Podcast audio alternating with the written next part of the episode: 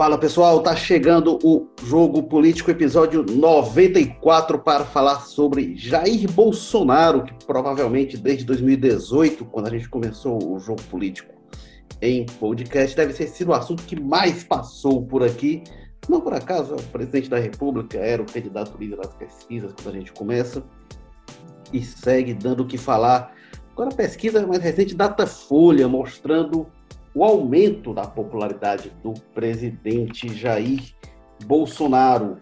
Vamos falar do programa, nesse programa o porquê do, da popularidade do Bolsonaro está melhorando, apesar das polêmicas, das críticas, enfim. Vamos discutir por, também é, como o Bolsonaro está em comparação com outros presidentes da República. É, e, por fim, vamos falar se essa popularidade do Bolsonaro se ela se sustenta ou se não se sustenta, qual a resiliência dessa popularidade, se a tendência é melhorar, é piorar, enfim, para onde se movimentam os números do presidente Jair Bolsonaro. E para falar sobre isso, temos aqui, como quase sempre, quando ele não está de férias durante os cinco ou seis meses do ano, Walter George, editor de política que fala direto das florestas do mangue da Sabiaguaba. Tudo bem, Walter Jorge? Quero, firma. Você começou a falar nesse negócio de férias extensas, eu pensei que você ia apresentar primeiro o Carlos Maza. Falar em negócio de férias de quatro meses. As minhas são de 30 dias e olhe lá. e temos também o Carlos Maza, que voltou no, no, programa passado, voltou das férias, que foi realmente, não sei se foi cinco meses, mas foi uns quatro meses de férias que ele ficou fora aí. Quando ele saiu, não tinha pandemia, não tinha nada disso, e está aí o Carlos Maza falando direto do José Bonifácio, aquele pequeno bairro ali, é, é perto do centro ali, entre o centro a Guanambi, aquele reduto onde vive Carlos Maza. Tudo bem, Maza? Opa, Érico, Walter. Jogo Político 94, né? Ano da eleição de Fernando Henrique Cardoso, um marco importante no processo de redemocratização do Brasil. E ano também que estreou o anime Cavaleiros do Zodíaco na manchete, que é um enorme sucesso aqui por essas terras. Ano do Tetra também, viu? Ano, ano, ano do Tetra. Acabou, acabou, é Tetra. Ano do Plano Real, ano da morte do Ayrton Senna, um ano marcante na história política brasileira. Walter George, você faria também chegou à conclusão, é. né? Condenação. Pois é, não, foi um ano movimentadíssimo. Walter George, você ficou surpreso com a popularidade do presidente Jair Bolsonaro ou você já esperava que fosse mais ou menos aquilo ali? Não, fiquei surpreso. E eu acho que o normal é que a pessoa reaja com surpresa. Acho que algumas coisas, tem que ser inclusive esclarecidas. Eu não, e ao longo desse, do, do, programa, certamente, a discussão, nós vamos ter a oportunidade de fazê-lo. O que me, o, na verdade, o que me surpreende dentro desse período, considerando essa pesquisa em comparação à anterior, é o Bolsonaro ter crescido nesse, nesse tempo. O crescimento e o nível que ele atinge, sinceramente, ainda o mantém entre os presidentes pior avaliados desse período. Principalmente você vai ter esse dado aí para apresentar, né? mas o índice de aprovação dele para esse período de governo é muito baixo. Né? Mas o que aconteceu, o movimento que aconteceu dentro desse período me espantou. Me espantou porque mostra, entre outras coisas, que é, a postura dele em relação à pandemia, que para mim é uma postura que deveria tirar popularidade dele, tirar nível de aprovação, que tem sido uma postura ruim e até irresponsável, né?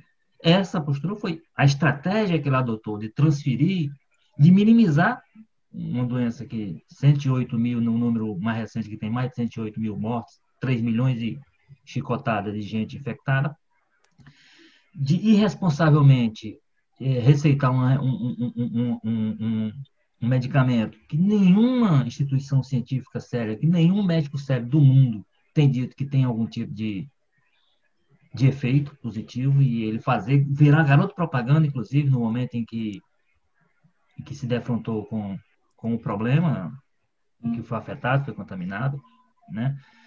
E, e questionar e colocar em dúvida e, e, estimular a população a questionar e colocar em dúvida e agir contrariamente a isso, a grande, à medida que todos os especialistas do mundo todo, nós não estamos falando dos especialistas brasileiros comunistas, nós estamos falando dos especialistas do mundo todo, apontaram como a única saída que tinha para você, nesse momento, evitar a circulação do vírus, que é o isolamento social, com todos os efeitos econômicos que isso tem. O governador que fez isso, o prefeito que fez isso, nós já, nós já discutimos isso aqui, nenhum deles fez por gosto, nenhum deles fez por prazer, todos eles fizeram sabendo que estavam criando um problema para eles próprios, depois terem, no momento e depois terem que, terem que atuar, que é a questão do, de paralisar a economia. Foi isso que se fez, foi preciso fazer durante o tempo, porque tinha que tirar as pessoas das ruas. Não havia outra alternativa. E o presidente saindo às ruas, chamando as pessoas para ir às ruas e responsabilizando essa paralisia. Os governadores quer dizer que ele, que por ele as pessoas estavam na rua. Agora você pega esse problema, multiplica por algumas vezes e nós tínhamos mortos e, e contaminados em número muito maior. E, no entanto, esse discurso do presidente, como eu disse, uma ação irresponsável em muitos pontos, fez com que ele melhorasse a popularidade, fez com que ele ganhasse o debate político nesse período e que ele recuperasse apoio. Muito embora, e aí é o que nós vamos discutir mais para frente, eu imagino, muito embora num nível muito baixo e que não deve ser confundido, como tem muita gente confundida, inclusive na análise eu vejo isso, entre os analistas, como isso seja indicação de que ele seja forte como candidato para 2022. Para mim, isso é outra história. O que, mostrou, o, que o Bolsonaro foi, foi capaz de demonstrar agora, e foi mesmo, foi a resiliência que ele tem, a força que ele tem como imagem popular, a capacidade que ele tem de montar uma estratégia, colocar em campo, e essa estratégia dar certo, mesmo com todos os equívocos, e de se manter, sim, um nome competitivo para 2022, sem ser favorito, para mim, longe disso, né? se manter competitivo, num governo, e aí eu, eu fecho essa primeira análise, que aí é o que me chama a atenção, um governo, o nível baixo de aprovação que ele tem se justifica pelo seguinte, é um governo sem resultado. É um governo que não consegue, em um ano e meio, nós estamos caminhando para dois anos de, de governo, já passamos de um ano e meio, e é um governo que não tem absolutamente nada, zero a apresentar como é, política, nova política implantada, nova, de novidade administrativa, de novidade. No campo econômico não tem nada, no campo social não tem nada, no campo, campo nenhum. Né? Então, esse, esse governo, com resultado nenhum, mantém-se um presidente com capacidade de recuperar imagem, recuperar a aprovação e manter sua, sua força competitiva, eleitoralmente falando, consegue se manter uma pessoa que mobiliza as pessoas, isso é fato.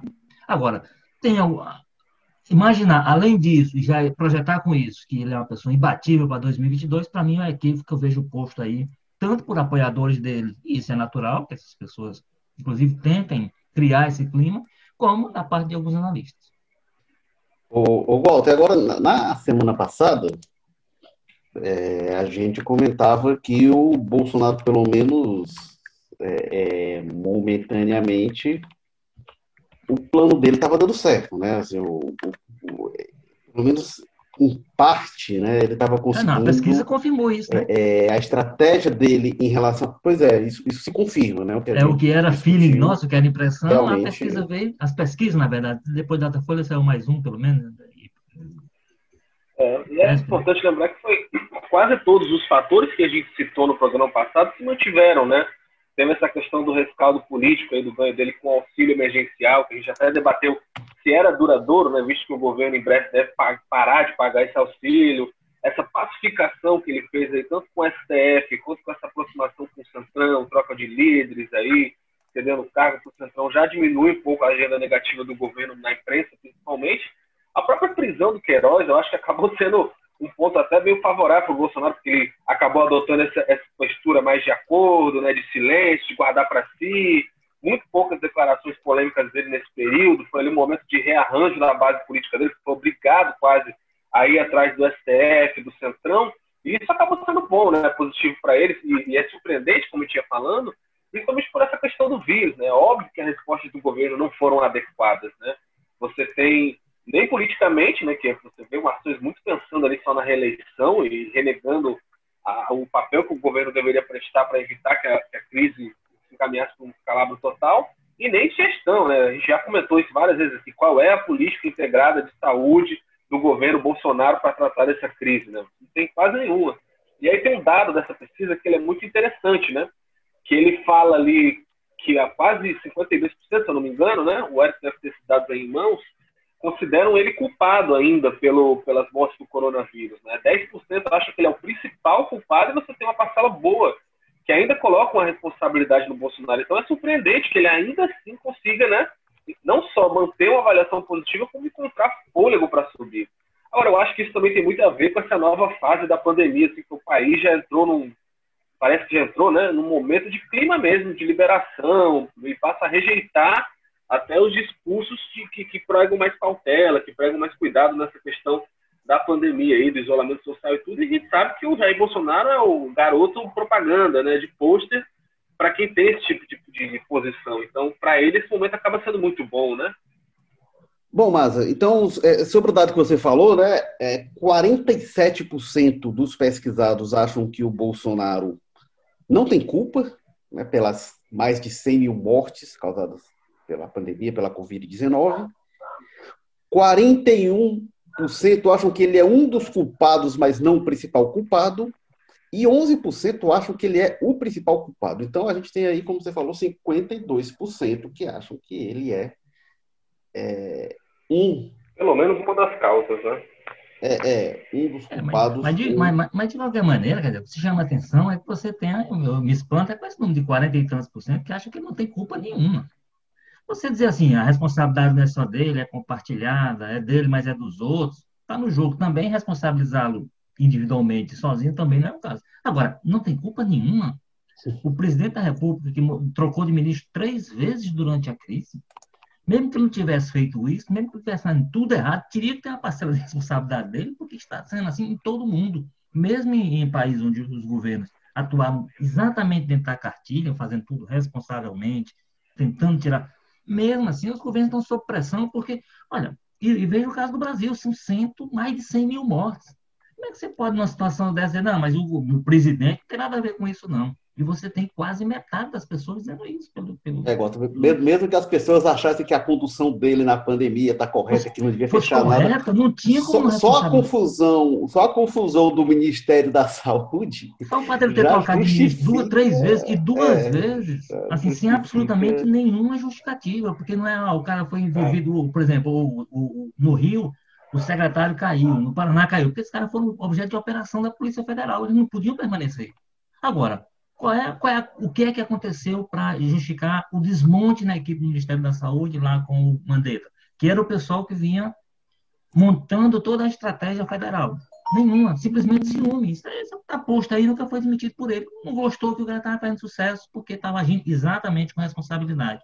O outro lá, porque ele chegou e disse: olha, tem que botar cloroquina no, no protocolo, e recusou-se a botar, caiu. Aí bota um general, como está hoje, que é interino, para começar, Aliás, essa pesquisa mostra aí 86% das pessoas não sabem o nome do ministro, não sabem quem é o ministro da Saúde. Olha, um país que não sabe quem é o ministro da Saúde, a essa altura, não tem ideia de quem seja a pessoa a quem está entregue diretamente a administração da crise. E, ao mesmo tempo, quase metade diz que o presidente não tem nenhuma responsabilidade por isso. Quer dizer, há números nessa pesquisa que elas se chocam entre elas. Agora, eu, eu, eu não estou contestando a pesquisa, eu acho que ela, inclusive, a gente vê isso na rua. A gente tem discutido com muita gente na rua que dizem de fato que não acredita, por exemplo, que existe essa, essa que a pandemia não seja isso tudo, que a, o novo coronavírus não existe. Eu, discuto, eu vejo, eu converso com gente, gente do meu, da minha convivência permanentemente. São pessoas, quem é que é, conseguiu convencer essas pessoas nesse sentido? Foi o presidente da República, com seu discurso e as suas pessoas. Que a culpa é da Globo, que a Globo é que estava comemorando 110 Quer dizer, a emissora faz um material jornalístico com base no número dramático, que é 100 mil mortes, e aí vira como se fosse propaganda da Globo. Assim. É, muita gente vende assim, né? Muita gente apresenta como se fosse assim. Agora, como você falou, é o dado de realidade e concordo, a gente percebe que tem, é uma opinião que existe, né? e é uma opinião bastante significativa, e o presidente tem conseguido realmente, a partir, como o Mado falou, a partir da, da prisão do Queiroz, né, que parecia ser o ponto de virada negativo, ele muda de postura, ele passa, é, é, é, torna menos frequente lá o famoso cercadinho, né, que era briga todo dia. Isso é, é, é, tem uma mudança também né, do, do secretário de comunicação, É, e esses são fatores que parecem que, que é, é, explicam um pouco dessa, dessa guinada na avaliação do presidente Jair Bolsonaro. Né? Tem, mas, é, mas tem uma questão, questão, que às vezes Essa coloca... questão do Queiroz, eu até, eu até acho que eles estão administrando ainda, eu não sei o tamanho desse. Um aspecto, uma, uma coisa que aconteceu antes da pandemia, que eu achei que está, causaria um grande estrago no presidente e no governo, e me parece que está absolutamente controlado e não teve quase praticamente, foi a saída do ministro Sérgio Moro. Aquela, que foi lá atrás, eu pensei que aquilo criaria um grande dano político né? E foi absorvido com muita tranquilidade, com muita competência até, porque realmente não, não, não caiu, pelo menos nesse momento, eu acho que atingiria, por exemplo, o nível de aprovação do presidente, as perspectivas eleitorais dele, e o que aconteceu até agora não foi praticamente nada. É, não, não só você imaginava, né, Walter? A Carla Zambelli, naquela troca de mensagem, ela fala, né? Ministro, não sai, se eu sair, o governo acaba. O governo acaba. É, é, essa era a intenção. E... Administrou-se muito bem aquilo. E realmente. Então, é, é, é, é realmente um, uma força espantosa que mostra o presidente Jair Bolsonaro. É, e, a, e, a, pesquisa atesta isso. É, é, é esse, esse peso eleitoral é, que ele peso político por encanto, né? Peso de popularidade que ele consegue manter. Eu vou trazer aqui alguns dados da comparação do presidente Bolsonaro com outros governo, com governos anteriores. É, isso, na, na, minha coluna lá no, no Povo Mais, eu coloquei, se está visualizando, facilita, coloquei também no Twitter lá, firmo Érico está lá esse dado. É, agora, ele é interessante, eu peguei dados do Datafolha, dos, dos ex-presidentes, de Collor para cá. Tá? E é um dado que chama atenção porque nenhum presidente dividiu tanto opinião. A gente tem 34% de ruim e péssimo, 37% de ótimo e bom e 27% regular. Não, não tem nenhum que se compare com isso. Nenhum presidente é, tinha tanta gente apoiando enquanto tinha tanta gente é, criticando. Tinha alguns com popularidade maior, tinha alguns com, com, mais críticos, mas nunca nenhum dividiu tanto. Então, olha, o, o, o e péssimo do Bolsonaro, que é 34%, no Collor era 41%. O, único, o último presidente que estava tão com um percentual tão alto no primeiro mandato, entre os que foram eleitos, foi o Collor. Tá? O, o Itamar tinha mais 38%, mas o Itamar era o vice que assumiu. Fernando Henrique Cardoso, no primeiro mandato, tinha 17%. E aí, no segundo mandato, Fernando Henrique tinha mais também, tinha 41%. É, o, Lula, o, o, Lula, curiosamente, tinha os mesmos 17% do Fernando Henrique Cardoso. E aí, Fernando Henrique e Lula tinham a metade do percentual de ruim e péssimo que o Bolsonaro tem. No segundo mandato, o Lula tinha 8% de ruim e péssimo. A Dilma, no primeiro mandato, tinha 7% de ruim e péssimo. E aí, no segundo mandato, a Dilma dispara, né? Cinco anos e quatro meses de mandato, que foi a última pesquisa da Folha do governo Dilma, ela tinha 63% de ruim e péssimo. O Temer, que é a mesma situação, o vice que assumiu o mandato, tinha 70% de ruim e péssimo com um ano e oito meses. Aí o Temer é recordista, mas também é a mesma situação do Itamar, né? Vice que assumiu o mandato. O último que tinha tanto. Então, assim, presidente eleito no primeiro mandato, ali, metade do, do segundo ano de mandato, o último a ter uma avaliação tão negativa foi Collor. Na avaliação positiva, Collor, a essa altura, um ano, um ano e meio de governo, tinha 18% de ótimo e bom. Bolsonaro, lembrando que 37%. É, o Itamar Franco, um ano e sete meses de governo, tinha 16%. E é interessante ver esse dado, que a gente tem a imagem que ah, o Itamar ficou bem. O Itamar ele deu uma grande virada a partir do plano real, até pertinho da eleição de 94. Quem estava para ganhar e estava muito forte era o Lula. E o Itamar estava bem popular. E aí, quando veio o plano real, realmente ele dá uma virada. Fernando Henrique Cardoso, é, no primeiro mandato, tinha 43% de ótimo e bom melhor que o Bolsonaro. E aí, no segundo mandato, já o Fernando Henrique, muito mal, vai para 19%, pouco mais da metade do que o Bolsonaro tem hoje. Isso é curioso, eu também não lembrava disso. O Lula, com um ano e oito meses de mandato, tinha 35% de ótimo e bom, tinha menos do que o Bolsonaro tem hoje.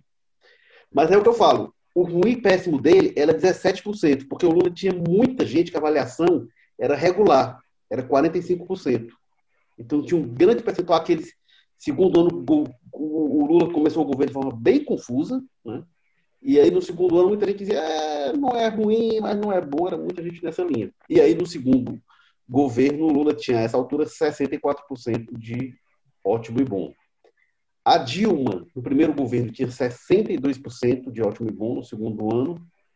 E no segundo mandato tinha 13%. Outra coisa interessante desse levantamento é como a visão sobre o governo Dilma mudou drasticamente, realmente.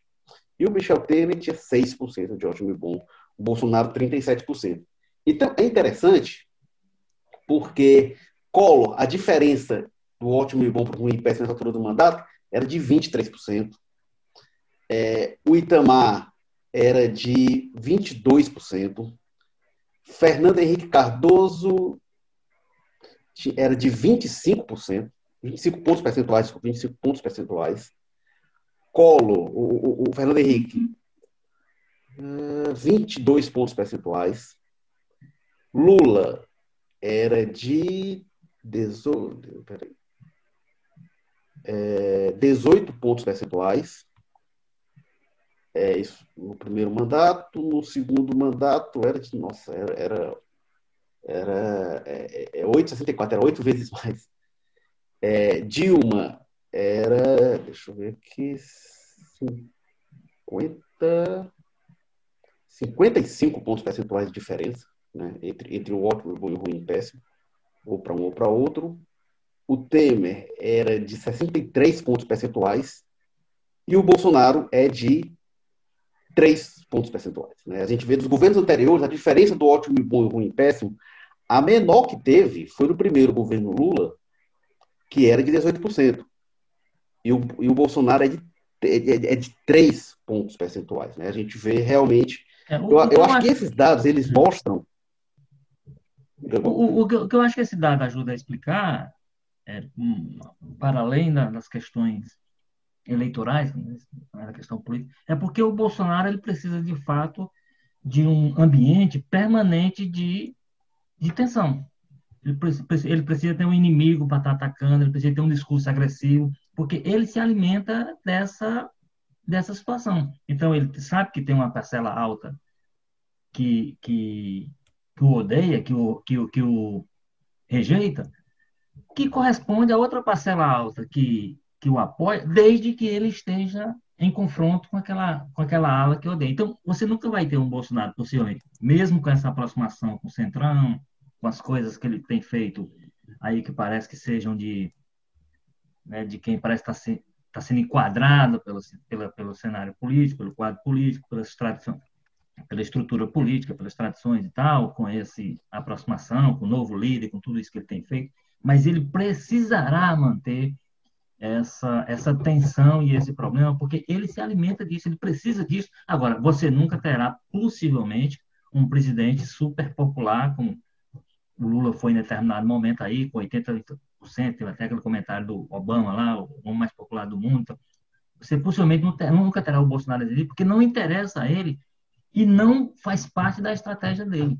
Você vai ter sempre uma pessoa tentando equilibrar aí sua, sua maioria a partir da alimentação de um discurso que, em alguns momentos, é um discurso de ódio. Né? É um discurso de de confronto, é um discurso que chama para a briga o tempo todo uma parcela, que é uma parcela que ele não tem interesse em se aproximar, vai administrar da forma que for possível, né? mas que, é, contraditoriamente, ajuda a alimentar a parcela que o mantém com maioria. Ele terá uma maioria, para mim, sempre nessa linha aí que a pesquisa está tem demonstrado. E aí você, quando, é perfeito quando você faz essa comparação com os outros, você, como os outros eram, ou a pessoa era muito bem apoiada, ou então era muito mal ou então não era apoiado de jeito nenhum, né? E ele fica nessa linha tênue, essa, essa diferença muito pequena, que possivelmente que... é a diferença que ele vai levar até o final.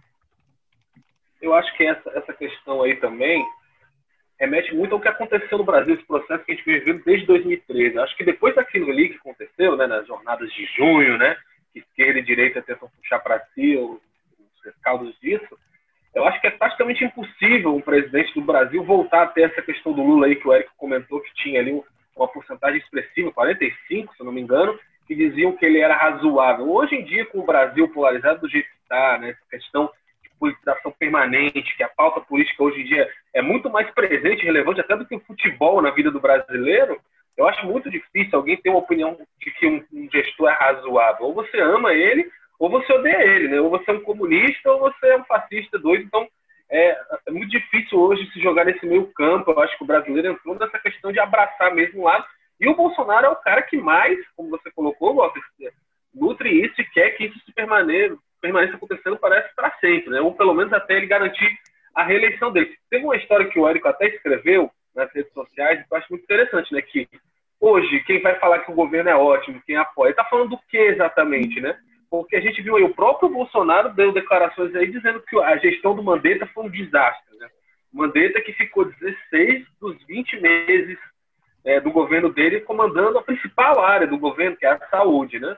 O Moro, que era o ministro da Segurança, está aí dia a dia levando pancada, dizendo que ele não fez nada para combater a corrupção, não fez nada com relação ao tráfico de drogas. Educação caíram dois. Economia, o pessoal está todo saindo agora. Então, o, que resta? Né? O que, que é a boa gestão do Bolsonaro? Assim? a pessoa parece que está catando ali a areia numa peneira para dizer, para justificar isso. Então, o que sobra é isso, é a politização, é quanto ele provoca a esquerda, quanto ele consegue ali é, colocar em uma situação vexatória. Enfim, as questões que ele está botando aí na conta dele agora, veio inaugurar a obra do, do, do, a obra lá do transposição, que pegou quase praticamente pronta, né? Claro que ele tem o seu método, já discutiu isso aqui, inclusive, em tocar Tá falando do auxílio emergencial, que o governo era contra, queria dar 200, acabou aumentando, enfim. A própria questão do governo dele é muito difícil achar ações práticas que justifiquem um aumento da popularidade agora. Já é difícil é, é, explicar como é que se manteve, mas aumentar. Eu não digo nem nessa questão política, né? quem gosta dessa questão política é o Bolsonaro. Eu falo em questões práticas mesmo. O que é que o governo está avançando com relação aos enormes desafios que a gente tem na educação pública, aos enormes desafios que a gente tem com relação à saúde pública, a violência, é, segurança pública que a gente tem. Qual foi a ação do Bolsonaro? Chegou a se ensaiar ali com o Moro algumas coisas, mas desde que o Moro saiu, como é que está essa área, sabe? Você não vê muita novidade, você vê muita inércia e muito discurso político, né? É, isso, isso para mim é uma questão assim, ótima, alguém considerar. Eu acho maravilhoso o resultado com o Bolsonaro, porque se assim, alguém dizer que o governo é ótimo, assim, ele disse isso, né? Ele disse que o governo que passou, o, o ministro da Saúde que passou 16 meses dos agora são, são 20, agora tá, tá, a gente está no, no 20 mês de governo. Ele passou 16 meses na saúde. Ele disse que foi um desastre. Aí encerra a questão, gente. O governo, um governo que é um desastre na saúde, em qualquer época, e mais ainda durante uma pandemia, não, ele, esse governo não pode ser nem razoável, esse governo pode ser nem mais ou menos. Ele é um não, e outra coisa, e esse, e esse diagnóstico é, passado pelo por quem tinha poder para demitir esse ministro desastroso. Quem está falando é, é quem tinha o poder é, fazer, assim, olha, esse ministro é um desastre, está certo, é um desastre, então o governo é um desastre, como você está dizendo. Então, por que, que ele estava lá? É, não é que chegou lá, ele encontrou, estava lá o Jabuti. Então, assim, é, é, isso não é a minha opinião, embora eu concorde com ela, é a opinião do presidente. Aí você tem o, o Moro, né, na segurança pública. Aí saiu o Moro da segurança pública, que, que, que, aí os aliados do Bolsonaro defendiam, né? Olha aí como reduziu a violência. Depois que o Moro saiu, o Moro virou uma desgraça, a quinta desgraça inferno, né? O, que a gente é, tem agora. Então, assim, é, não, está bom a segurança, gente... não está boa a educação. É. O, que, o que a gente tem agora, pois é, aí está bom na economia, por exemplo, que é, um, é o outro super-ministro dele, que tinha o Moro, e tinha o Paulo Guedes, o chamado Posto Ipiranga de não. O, a grande marca que você tem na economia do governo é a reforma da Previdência, que é uma coisa longe de ser popular. É uma coisa, por exemplo, que inviabilizou a carreira do, do uma coisa parecida com a reforma trabalhista, do ministro hoje de desenvolvimento regional dele, que não conseguiu, tinha 200 anos de mandato como deputado federal, foi relator de uma proposta de reforma trabalhista, perdeu a eleição. Então, é a única, a única marca que esse governo tem. Então, não dá para dizer que foi isso que catapultou, catapultou a popularidade do Bolsonaro. Não é no campo econômico, e que, inclusive, ele está agora no, no, problema, porque toda a equipe está debandando, porque exatamente ele está abandonando o que seriam os compromissos de campanha, e aí vamos ver como é que ele vai. Ele está sendo, eu acho que ele está sendo testado em mais um campo. Vamos ver até onde vai o Paulo Guedes com a sua seu apego ao cargo, que hoje o que tem basicamente é o apego ao cargo, porque o pessoal todo em torno dele já, viu que a coisa não vai como eles gostariam e pularam fora. Né? É, e aí, e também a capacidade de mudar os rumos dessa política econômica, ou não, e o preço que ele pode pagar, inclusive politicamente, por isso. Né? O Walter, agora, essa questão da popularidade, é, é, a minha impressão, quando a gente olha para a polarização, é que o Bolsonaro conseguiu transformar a política, e, e, o Lula fazia muitas metáforas né, do futebol, e, e, e muitos diziam na época, a oposição criticava muito o Lula por dividir o país, né? o Lula dividiu o país e tal, e acho que os números mostram que, que isso hoje está tá, tá posto como nunca, né? essa, essa, essa divisão hoje, acho que ela é, é, é de uma forma realmente como nunca aconteceu antes, esse, esse racha. É, eu acho que o Bolsonaro conseguiu é, o sentimento que se tem em relação ao, ao futebol se transferiu para a política de forma plena, realmente. Bom, em relação a, a, a, eu destaco a questão da polarização que o que tem ocorrido, pegando a metáfora do futebol, né, que era muito comum no governo Lula, e aliás, é uma coisa que a gente via no governo Lula era a acusação de que tinha dividido o país, e os números mostram que nunca a gente teve um país tão dividido quanto hoje. É, mas eu acho que, que o Bolsonaro conseguiu o sentimento nas pessoas que se tem em relação ao time de futebol. Quem torce para o time, não importa se o time está ruim, joga lá atrás, retrancado, um bando de perna de pau, ele vai defender o time. O time pode perder, que o cara vai continuar defendendo, dizer, não, era para ganhar mesmo e tal. E hoje é isso. As pessoas que defendem o governo Bolsonaro, não importa quantos gols contra ele faça, vão continuar defendendo. E os críticos também, né? E os críticos também vão bater no Bolsonaro aí, não importa. Então hoje está uma, uma, avaliação que não tem nada de racionalidade, não tem é, é, é fundamento lógico é, praticamente nenhum. Isso é, é, me espanta como perspectiva política, porque para onde a gente vai caminhar nesse cenário, pensando ainda, ainda mais pelo, nas próximas eleições? Ainda mais pelo seguinte, viu, Érico? Porque eu acho que a, a situação, se ela for encaminhada dessa forma, sem uma alteração no roteiro, ela vai quase que determinar que o grande contraponto ao Bolsonaro seja o Lula. Seja, aí o Lula, com os direitos políticos que é o PT tenta hoje, ele próprio, recuperados, ele se torna um nome viável eleitoralmente, por exemplo, para 2022. E aí nós teríamos um confronto direto, pegando aliás do futebol, um confronto direto entre os dois, e aí nós teríamos uma campanha que sabe Deus como é que seria como é que haveria rei, de né? ser. Hein? Clássico rei seria mais ou menos um clássico rei, né? Que a gente sabe que tem muita confusão. Seria um clássico rei, mas uh, de, de proporções épicas, viu? Porque Aí você teria, seria dois personagens, cada um com sua. Não estou dizendo que um. Não tô, não tô, eu, eu não faço aquela, para mim, uma falsa simetria entre o bolsonarismo e o petismo e o lulismo e tal, mas você teria duas personalidades muito fortes no sentido de capacidade de criar essa, essa mobilização, num país, como você disse, absolutamente dividido entre os que amam e os que odeiam, de um lado e de outro, pela esquerda e pela direita, e aí, com duas pessoas com capacidade de mobilizar muitas pessoas em torno disso. Então, você pega um país já que é um barril de pólvora como o Brasil, né? pronto a explodir a todo momento, uma campanha eleitoral com essa perspectiva, eu acho que ela seria ela teria caráter histórico, ela seria histórica. Agora, o resultado dela é que seria difícil, mais difícil ainda, a previsibilidade, em relação ao que ela pode, até onde ela pode levar. É, só uma coisa sobre isso, Walter. Duas coisas.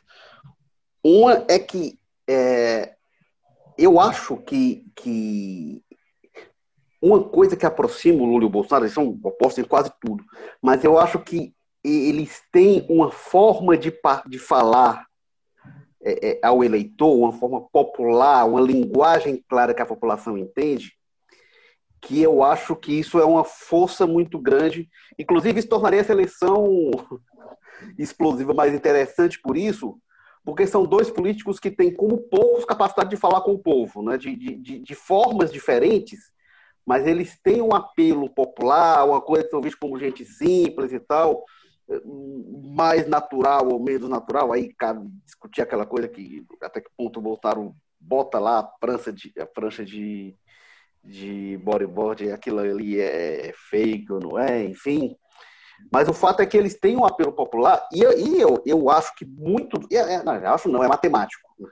Muito eleitor que hoje apoia e que votou no Bolsonaro foi eleitor do Lula.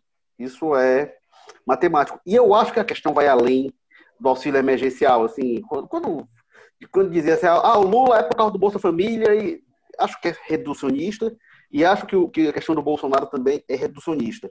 Eu destaco, em relação ao Bolsonaro, a questão de ele buscar reduzir o atrito, porque eu acho que o mais significativo dessa pesquisa não foi o aumento da aprovação que houve. O mais significativo foi a redução de dois pontos do ruim e péssimo. Foi de 44 para 34. Isso eu acho mais significativo. Por isso eu acho que ele tentar é, é, não comprar tanta briga, tanta tensão institucional, eu acho que isso talvez tenha sido o mais importante para ele. Agora, qual é o ponto, na minha opinião, em relação a isso? Essa polarização, o Bolsonaro, esse animador de torcida que ele é, falar para essa torcida dele, é um aspecto muito importante para ele, que eu não sei se é estratégico ou não, mas me parece que, é, que o plano da família Bolsonaro é manter um núcleo mínimo ali agitado e ao lado deles, que esses 30% não, não arredam o pé, aparentemente. E se ele chega na eleição com 30%, ele está praticamente garantido no segundo turno e tem um núcleo barulhento capaz de é, é, atrair mais votos. Qual é o problema dessa tese? Na medida em que essa rejeição aumenta, fica mais difícil atrair voto para esses 30%. Carlos Maza, é, é, é, é, oi, oi, Walter, diga lá. Não, não eu, eu ia só dizer assim, que imaginando isso aí, dizer, realmente nesse sentido, e vou reforçar o que você diz, assim, não, não estamos dizendo que um corresponde ao outro, são muito diferentes, e, e, e, a prática de um e outro, inclusive no governo, demonstra isso, mas quem tem igual capacidade para animar o seu grupo pelo lado esquerdo, tanto que a discussão que tem hoje sobre o Haddad, o Haddad está praticamente viabilizado, que as pessoas dizem o seguinte, olha, com esse perfil não dá para encarar alguém com o perfil do Bolsonaro. Por quê? Porque é um perfil muito certinho, é um perfil de uma pessoa que não vai brigar no nível que se pretende, pretende e o Lula tem esse perfil histórico e tal. Aí se diz, tirando o Lula, aí vem o Ciro Gomes.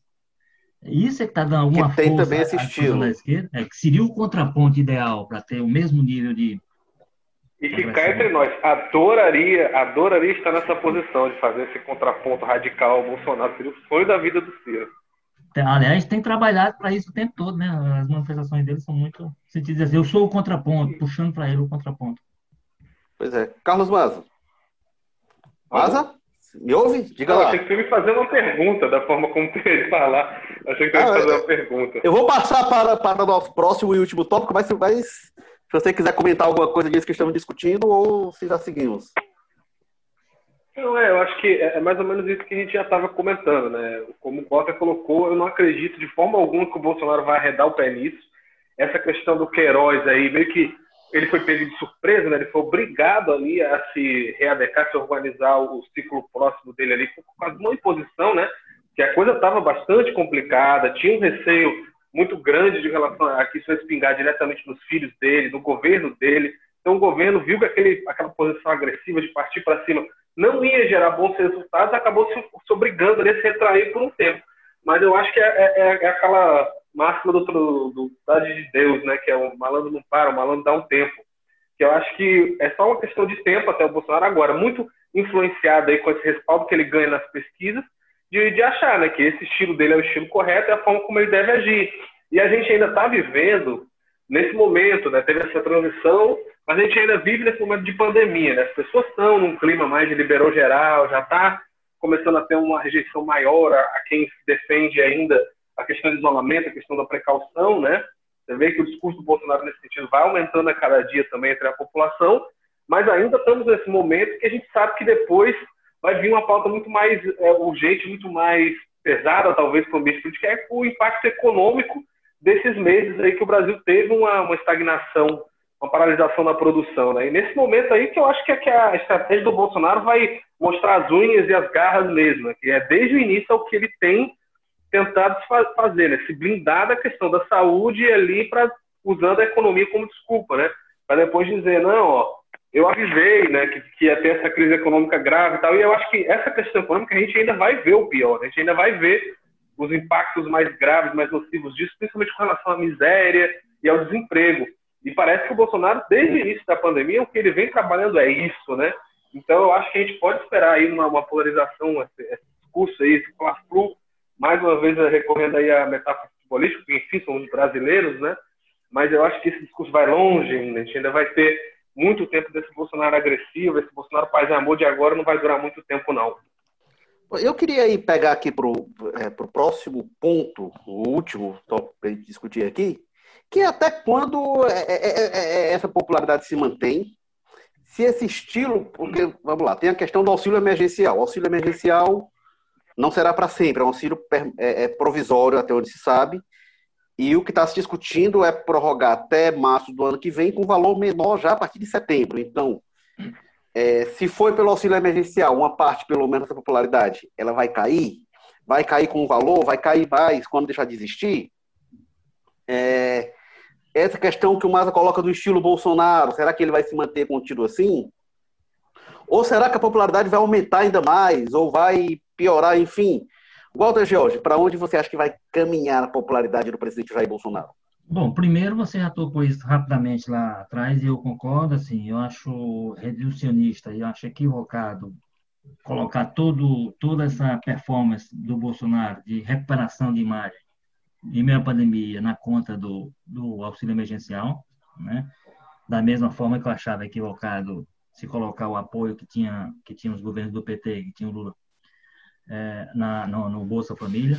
É, agora, isso tem algum, teve algum nível de influência, isso a própria pesquisa aponta até, teve algum nível de influência, e aí a gente vai precisar ver como é, qual vai ser o efeito de tirar isso aí, porque, veja bem, o Bolsa Família pagava menos de 200 reais, de repente pingou na conta das pessoas 600 reais, três vezes, em alguns casos mais que isso, porque dobrava, sendo duas pessoas na casa, então ia para 1.200. Você imagina o impacto disso na casa, tanto que no impacto na economia, está registrado aí também nas, nos estudos já feitos, foi na redução da desigualdade em meio à pandemia. Porque começou a circular um dinheiro na mão de pessoas que, como eu disse, pessoas que caía 200 reais, passou a cair até 1.200. Então, você imagina o impacto disso. Então, isso vai desaparecer. E isso desaparecendo, evidentemente, as pessoas vão tirar um pouco daquela simpatia que tinha e a realidade. Agora, isso é só uma parte do, da questão. A outra parte da questão é que as pessoas estão se identificando com o que o Bolsonaro diz, estão se identificando, que nesse momento se identificaram que ele fez um esforço para manter os empregos, para manter a economia funcionando, e os governadores e os prefeitos, por razões políticas, tentaram viabilizar. Que é um negócio, assim, eu tenho muita dificuldade de entender como é que isso entra na cabeça da pessoa, que é como se interessasse ao governador que a economia fosse mal, porque vai atingir o governo federal e a, e a, e a economia do Estado, que está aí, que afundou, né? Que aí tiveram que correr com o Pires para o governo federal para pedir ajuda, porque o governo teve um, tem um cofre lá aberto permanentemente, enfim. Então, mas o governo conseguiu isso. Então, há, um, há, uma série de componentes. Então, eu acho que é uma tendência. E aí, essa estratégia, como foi dito aqui, como deu certo, como o governo recuperou a imagem, o presidente recuperou a aprovação e tudo, com esse discurso e com esse, eu acho que vai continuar a estratégia de conflito você talvez tenha poucos governos no mundo, não sei se ouviu, talvez o do Trump tenha sido semelhante, e ele está pagando o preço eleitoral lá. Está correndo, já está dizendo que se perder, mesmo discurso do Bolsonaro, se perder é porque houve fraude. Mas as pesquisas estão dando ele comendo poeira com o, com, com o Biden. Então, é, poucos governos no mundo, como o Bolsonaro, não aproveitaram essa fase da pandemia para tentar criar um clima de conciliação nacional, de chamar as pessoas. O Bolsonaro, nós já conversamos isso aqui, não fez um esforço qualquer de chamar os governadores, oh, vamos dar um tempo aqui. Na... Pelo contrário, ele acentuou isso e tirou proveito, como, como as pesquisas estão apontando. Então, a ação errática dele, a ação equivocada, a ação que vai contra o normal que se estabelece agora, funcionou dentro das perspectivas. O país foi péssimo. Para 108 famílias até agora perderam entes queridos, mais péssimo ainda, dramático, trágico. Né? Mas para ele, no cálculo político eleitoral que ele fez, funcionou. Então, a durabilidade disso, é, eu entendo que ele, ele, no pior momento, no momento muito ruim, ele demonstrou. Agora, tem uma série de componentes que a gente vai ter que ir acompanhando. O episódio, o fator Queiroz, eu acho que ele não precificou completamente no Bolsonaro. Daqui a pouco, talvez, pelo andar da carruagem, o presidente vai ter que, vamos dizer assim, é, perder algum dedo para perder alguma, perder um anel para ficar com o dedo. Ou seja, a situação como está se apertando em torno dos filhos dele, daqui a pouco ele vai ter que talvez que aceitar que um dos filhos dele seja punido, talvez o senador, para poder o, grande projeto político que ele lidera hoje ser, continuar a sua trajetória. Né? Então, esse episódio Queiroz vai deixar ainda algum, algum preço, que eu não sei qual é o efeito que vai ter sobre questão política e sobre a própria personalidade, como é que altera a personalidade do presidente, que aí, para finalizar, eu diria o seguinte, essa, esse acordo dele com o Centrão, essa, esse alinhamento com a estrutura política tradicional, que, pelo qual ele também vai pagar um preço ainda, que não está precificado, um preço que ainda não está cobrado, ainda vai ser precificado, porque ele, uma parte dos, dos apoiadores, digamos assim, acima de qualquer coisa, estão decepcionados nesse momento, se recolhe um pouco, muito embora não não seja rompimento ainda, mas esse, essa aproximação atinge uma parte do discurso dele, que é o discurso de eu estou aí para mudar tudo. Quem quer mudar tudo não bota o, o líder como o Ricardo de Barros. Quem quer mudar tudo não bota o Fábio Faria dentro do ministério importante. Quem quer mudar tudo não trabalha com a liderança do, do, do senador Eduardo Gomes, lá, ou o senador aqui da, da, da, da de Pernambuco, que é o líder. Do, né? Então, quem, quem quer mudar tudo não trabalha com as pessoas. Isso tudo, algumas pessoas estão recolhidas hoje, e isso tudo a gente vai ter que olhar, continuar acompanhando os passos da política. Eu acho que o Bolsonaro ganhou e ganhou bem um round, mas para recuperar a, um nível, você mostrou aí os números, não é de. Por isso que estão usando, então, o Bolsonaro usa é, de recorde de popularidade. É recorde na, na, na, na, no período dele, mas comparado com outros governos, a situação dele ainda é muito ruim. Agora, ele vai tensionar mais o país, isso vai ser ruim para o país. A questão econômica, como Maza disse, a gente vai ter que ver qual, como é que vai ser mais para frente, como é que vão aparecer de fato os efeitos econômicos e como é que o Bolsonaro vai continuar se livrando disso.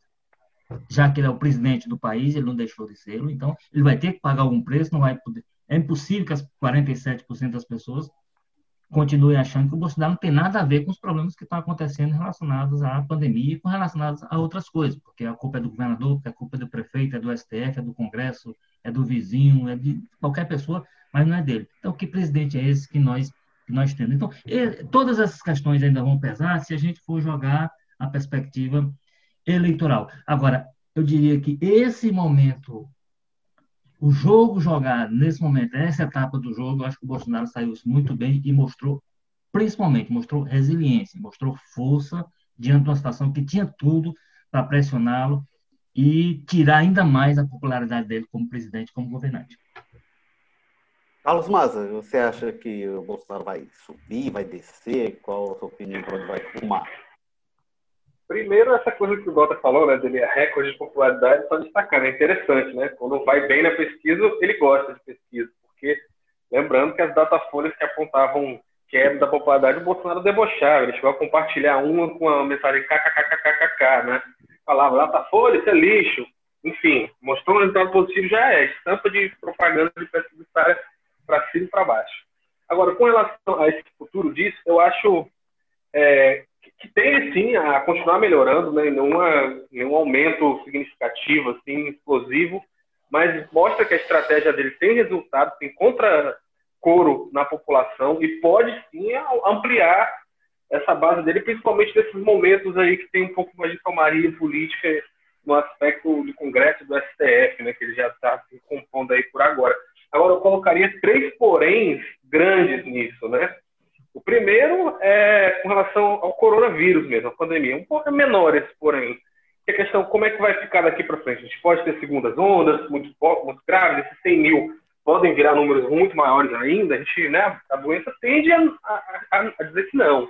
Mas é uma doença que surpreende, né? A gente nunca sabe ao certo como é vai ficar. Apesar de ter banalizado aí a morte, mais de mil mortes por dia há muito tempo, e a situação não causa mais isso quando causava, enfim, a gente ainda não sabe para onde isso vai, até questão de vacinas e tudo. O segundo, porém, mais grave é isso que o Walter falou, que é o Queiroz, né? A gente não sabe onde é que isso vai parar e tende a não parar muito bem para o Bolsonaro, não. Se vai atingir um dos filhos dele, pode atingir até ele diretamente, porque a gente já vê aí reportagens que apontam é, movimentações estranhas de renda, digamos assim, inclusive de ex-mulheres do Bolsonaro, gente que estava com ele na época e que ele era deputado. Então, não é uma coisa que ele está totalmente alheio, né? apesar dele fingir que está. É uma coisa que pode aí vir bater, talvez não na, na justiça, mas pelo menos na questão política aí de alguma forma. E o terceiro, que eu acho que também é muito importante, que é uma coisa que é impressionante a incapacidade da oposição do Bolsonaro de formular respostas a esses movimentos. Né? A esquerda brasileira parece totalmente paralisada, parece uma coisa é, anêmica mesmo. Xoxa, aquela frase famosa lá da, da, da repórter lá lendo uma nota falando ah, doença anêmica, xoxa, frágil, é tipo isso. A resposta da esquerda brasileira tem sido o quê, né?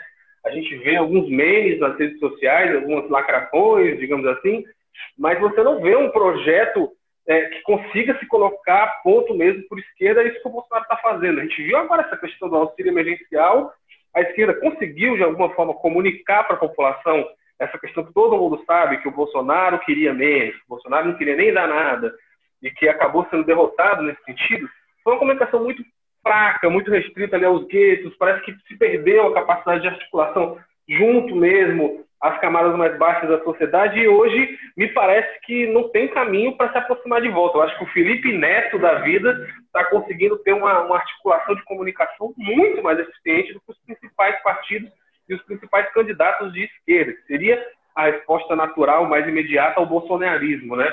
Então, visto dessa forma, não sei se de repente isso pode mudar daqui para frente, mas até agora, por isso que eu acho que tende a continuar crescendo, porque ele vai criando coro, vai conseguindo transmitir a mensagem dele e não tem uma voz do outro lado para dizer que não é bem assim próxima né, do trabalhador, das pessoas mais pobres, que é justamente onde hoje o Bolsonaro vai crescendo mais.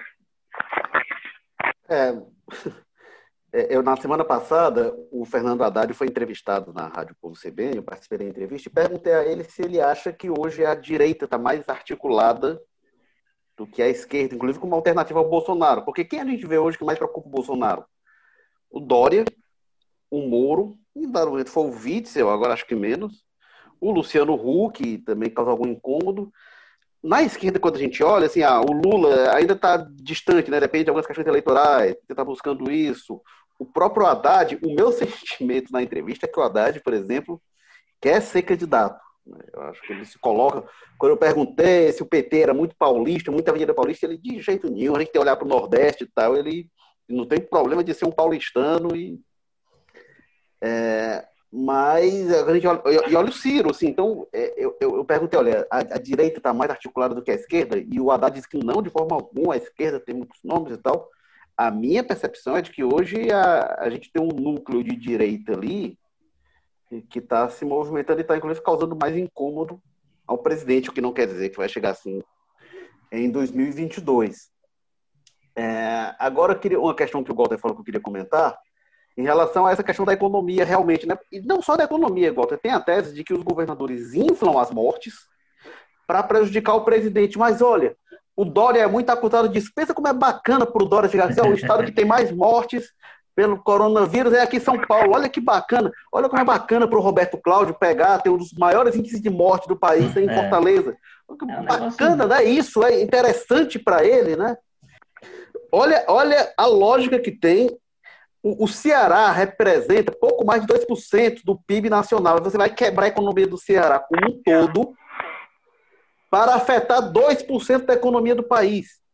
Pensa que pensa com uma, uma, lógica como faz sentido nesse grande complô nacional de todos os governadores é, é, é, é, destruindo a economia dos seus estados para prejudicar o presidente. É uma coisa que faz muita lógica realmente, tem muito sentido.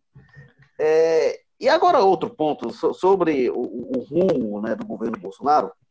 A minha impressão é de que até o fim do governo para ele sustentar essa avaliação ótimo, bom, ele vai ter de mostrar resultado. Eu não acredito que um governo que chegue em nada na saúde, na educação, na segurança, na economia, essa falta de rumo que está agora debandada, que o Guedes falou, não acredito que mantenha ótimo ou bom. nem seja culpando alguém, tá? Ah, não, tá ruim, mas é, eu acho que quando chegar ao final de quatro anos, o eleitor vai querer resultado. É, tinha um professor que dizia: melhor que bem explicado é bem feito. O eleitor não quer que seja bem explicado o fracasso. Ele quer que seja bem feita dando resultado bom. Eu imagino. Então, eu não acredito que o Bolsonaro consiga, com essa falta de rumo, com esse desastre que ele fala na saúde e nas outras áreas também, né? Na educação, enfim, a gente listou aqui. É, não acredito que ele uma coisa, essa assim, avaliação. É, e, e, uma coisa, assim, o, o, o, o que parece que um discurso que ele tem, e repetiu agora esses dias e tal, mas você não tem corrupção nenhuma no governo e tal, só isso aí já é muita coisa. Nisso aí ele também não vai poder se sustentar, olha, mas pelo menos nós paramos a corrupção. Porque ele já tem os seus escândalos para chamar, já tem os escândalos para chamar de seu, que são todos mal explicados. Na conta da mulher dele, né, inclusive? Chegando. No gabinete chegando, do filho e na conta da mulher. nele, na conta da mulher dele, é. como o Maza diz, estão puxando mais para trás. Estão vendo que o problema não é do Flávio, lá no gabinete dele, lá atrás, no gabinete da mulher como vereadora. No... Então, assim, ele não vai poder, esse discurso da corrupção, do da combate à corrupção, ele também não vai poder utilizar muito. Então, como eu disse, ele tem que ter alguma coisa para mostrar, como governante, como governo. Porque senão não dá para se sustentar quatro anos e chegar para uma campanha de reeleição só com base nessa, na animação e na tensão e no ódio. Eu sou pior o outro lado, pior o outro lado. Não, tem que dizer alguma coisa de realização. Eu acho, eu acho lá, que quatro anos dá, viu? Eu, eu chutaria que quatro anos dá. Eu acho que oito, é, doze, dezesseis, como o PT fez aí, não. Mas quatro anos na enrolação aí, nesse ódio político, eu apostaria que o Bolsonaro consegue sim, viu? No final do quarto ano aí, a, apostar na polarização e ainda assim ter uma boa vantagem. Enfim, mas é, mas eu concordo com o que vocês falaram. Ah, eu, muito mais eu, eu acho, eu, até agora. É, eu, eu, duvido muito. Eu acho que eu acho que na hora de votar, quando volta lá para a urna, acho que o eleitor. Mas vamos ver, né? Esse, esse, o bom dessas coisas é que a gente pode conferir depois em que, que vai dar, de fato. É, Jogo Político, episódio 94.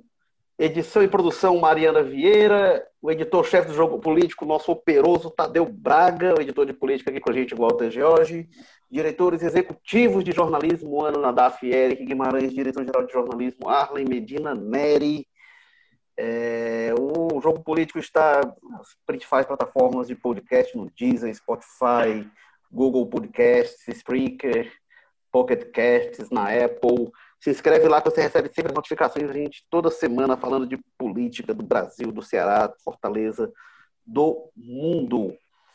É, obrigado, Walter George, aí da Sapiranga. Walter, eu queria só uma coisa que, eu, que eu esqueci de dizer é, é, do que você falou no discurso de corrupção, que eu não queria deixar passar.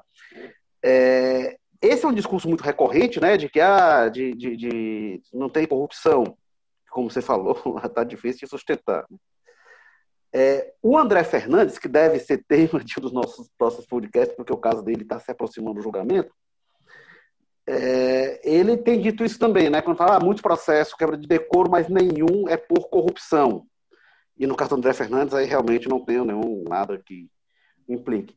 Agora tem uma coisa, além de ter os casos do governo Bolsonaro, eu diria o seguinte: não ter corrupção não é o bastante, é o mínimo.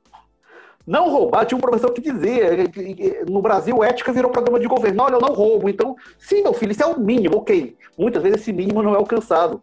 Mas não baixa assim, ah, é um incompetente, é um trapalhão, uma pessoa completamente inapta para qualquer coisa, mas é honesto. Então, não, isso é o, o básico para começo de conversa. Não, ah, olha, o, o, cara que quebra decoro faz isso, faz aquilo, mas pelo menos não roubou. Ah, então deixa ele aí. Não acho que é bem o caso. Carlos Maza, aí do, do José Bonifácio, muito obrigado mais uma vez. Opa, tinha tido um pequeno problema de conexão aqui, mas deu certo. Prazer em participar. Até a próxima. Eu sou Érico Firmo, falando aqui do Damas e assine o Povo Mais, plataforma multi-streaming de jornalismo e educação do povo. Você encontra em um só lugar notícias, reportagens especiais, documentários, séries, podcasts, livros, programas ao vivo e cursos. O Povo Mais, muito mais conteúdo. O jogo político está lá dentro do Povo Mais, tem vários outros podcasts também. Acompanhe que você vai é, é, tem muito conteúdo para curtir. Obrigado, gente. Até a próxima semana, se tudo der certo. Valeu!